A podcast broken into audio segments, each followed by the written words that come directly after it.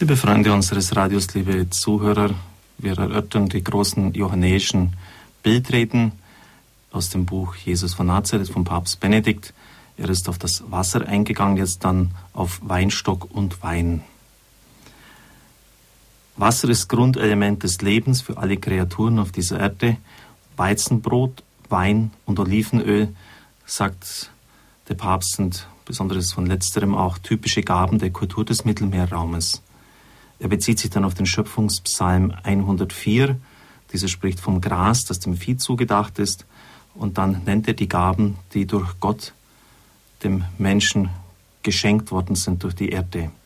Vom Brot, das er von der Erde gewinnt, vom Wein, das sein Herz erfreut und schließlich vom Öl, damit sein Gesicht erglänzt. Dann noch einmal ist die Rede vom Brot, es stärkt das Menschenherz. Die drei großen Gaben der Erde sind zugleich neben dem Wasser die sakramentalen Grundelemente der Kirche geworden, in denen die Früchte der Schöpfung zu Trägern von Gottes geschichtlichem Handeln, zu Zeichen werden. Er schenkt uns in ihnen seine besondere Nähe. Diese drei Gaben sind voneinander verschieden und haben je verschiedene Zeichenfunktionen. Das Brot in seiner einfachsten Form aus Wasser und dem gemahlenen Weizenkorn bereitet dazu kommt natürlich auch das Element des Feuers und der Bearbeitung durch den Menschen, ist Grundnahrung.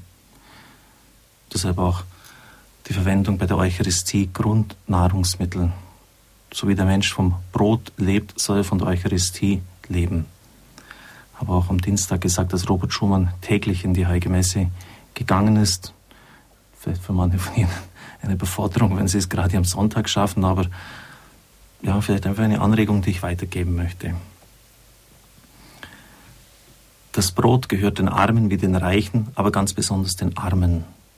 Es steht für die Demut des einfachen täglichen Lebens. Das tägliche Brot gib uns heute, so beten wir ja im Vater unser. Der Wein dagegen verkörpert das Fest. Er lässt den Menschen die Herrlichkeit der Schöpfung spüren. So gehört er zu den Ritualen des Sabbat, des Pascha und der Hochzeit. Er lässt auch etwas vom endgültigen Fest Gottes mit der Menschheit ahnen, die Erwartungen Israels waren ja darauf gerichtet. In der Jesaja-Apokalypse heißt es, der Herr der Heere wird auf diesem Berg, dem Zion, für alle Völker ein Festmahl geben mit feinsten Weinen, mit besten und erlesenen Weinen. Das Öl schließlich gibt dem Menschen Stärke und Schönheit, es hat heilende und nährende Kraft. Und es ist Zeichen höherer Beanspruchung, nämlich in der Salbung der Propheten, der Könige, Saul, David, Salomo, all diese Könige wurden ja mit Öl gesalbt und natürlich auch der Priester bis auf den heutigen Tag die Salbung des Priesters mit Krisam bei der Priesterweihe. Im Johannesevangelium kommt das Olivenöl nicht vor. Das kostbare Nardenöl bei der Salbung Jesu am Beginn seines Leidens in Bethanien ist etwas anderes. Es gilt als orientalischen Ursprungs. Es ist Zeichen einer heiligen Verschwendung der Liebe, die nicht berechnend ist, einfach sich schenkt und zum anderen natürlich auch Hinweis auf Tod und Auferstehung Christi. Das Brot begegnet uns in den von den Synoptikern eingehend bezeugten Szene der Brotvermehrung und anschließend auch in der großen eucharistischen Rede im Johannesevangelium, das sechste Kapitel. Die Gabe des neuen Weines steht in der Mitte der Hochzeit von Kana, während den Abschiedsreden Jesu er als der wahre Weinstock begegnet Christus, Johannes 15.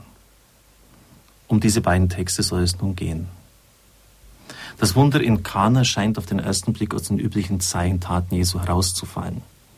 Welchen Sinn hat es, dass Jesus für ein privates Fest eine Überfülle von Wein, Papst gibt sogar die Menge an, 520 Liter schafft. Also 520 Liter Wasser werden in Wein verwandelt. Das reicht also lange.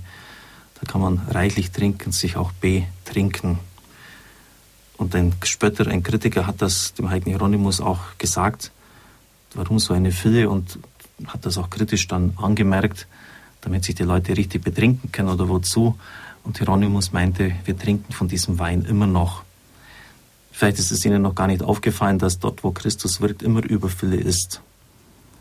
Bei der Brotvermehrung bleiben immer Körbe noch vom Brot übrig.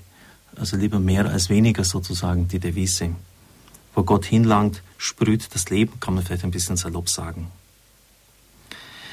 Der Papst meint, man muss genauer hinschauen. Es geht nicht um einen privaten Luxus, es geht um viel Größeres. Die Datierung ist wichtig. Am dritten Tag war eine Hochzeit zu Kana in Galiläa. Es wird nicht recht sichtbar, an welches vorige Datum die Rede vom dritten Tag angeschlossen ist. Umso mehr ist deutlich, dass es dem Evangelisten gerade auf diese symbolische Zeitangabe ankommt. Wir erhalten hier den Verstehensschlüssel für das Ereignis in der Hand. Im Alten Testament ist der dritte Tag das Datum der Theophanie, also der Gotterscheinung. So zum Beispiel im zentralen Bericht über die Begegnung zwischen Gott und Israel am Sinai. Im Buch Exodus heißt es, am dritten Tag im Morgengrauen begann es zu donnern und zu blitzen, der Herr war im Feuer herabgestiegen. Er übergibt dann Mose die Gebote, die Wegweisungen für ein Leben in Freiheit. Zugleich ist darin ein Vorverweis auf die endgültige und entscheidende Gotteserscheinung, die Theophanie der Geschichte durchzuhören, nämlich die Auferstehung Christi am dritten Tag, in der die früheren Gottesbegegnungen zum definitiven Einbruch Gottes in die Erde werden, in der die Erde definitiv aufgerissen wird, hineingenommen in Gottes eigenes Leben. So wird uns hier angedeutet, dass es sich um ein erstes sich zeigen Gottes in der Fortführung der alttestamentlichen Geschehnisse handelt. Und die bisherigen tragen Verheißungscharakter in sich und streben ihrer Endgültigkeit zu. Also es ist schon irgendwie schön, wenn man das im Alten Testament her sieht, diese Dreizahl. Warum? Sagt der Papst ja, klar, weil das alles einen Verweischarakter hat auf den dritten Tag, den Tag der Auferstehung. Die Exegeten haben nun im Johannesevangelium die vorhergehenden Tage der Jüngerberufungen zusammengezählt. Da ist immer an diesem Tag, am nächsten und wieder am nächsten Tag. Und wenn man das dann addiert, ist der dritte Tag dann der sechste oder der siebte Tag seit dem Beginn der Berufungen. Als siebter wäre er gleichsam der Tag des Gottesfestes für die Menschheit, also der neue Sabbat. Vorauf, Vorausgriff auf einen definitiven Sabbat, den endgültigen Sabbat, den Schöpfungssabbat, wie er beim Propheten Jesaja erwähnt worden ist. Mit dieser Datierung ist ein anderes Grundelement der Erzählung verknüpft. Jesus spricht zu Maria von seiner noch nicht gekommenen Stunde. Das bedeutet, dass er nicht einfach aus eigenem handelt, sondern immer im Einklang mit dem Willen des Vaters, immer vom Plan des Vaters her. Der legt nämlich fest, wann die Stunde ist, wo sie ist, wie sie stattfindet. Die Stunde bezeichnet bei Johannes die Verherrlichung.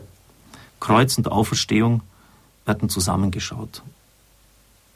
Die Stunde Jesu, die Stunde seiner Herrlichkeit beginnt im Augenblick des Kreuzes und hat in ihm ihren historischen Ort.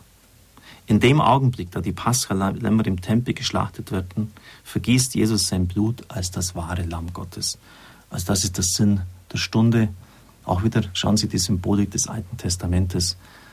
Und ich habe erst mit einem Theologen gesprochen, hat gesagt, im Grunde genommen handelt es sich nicht um zwei Testamente. Es ist ein einziges das Alte Testament, das Ganze auch zumindest nach christlicher Sicht auf das Neue hingeordnet ist und das in vielerlei Hinsicht vorwegnimmt.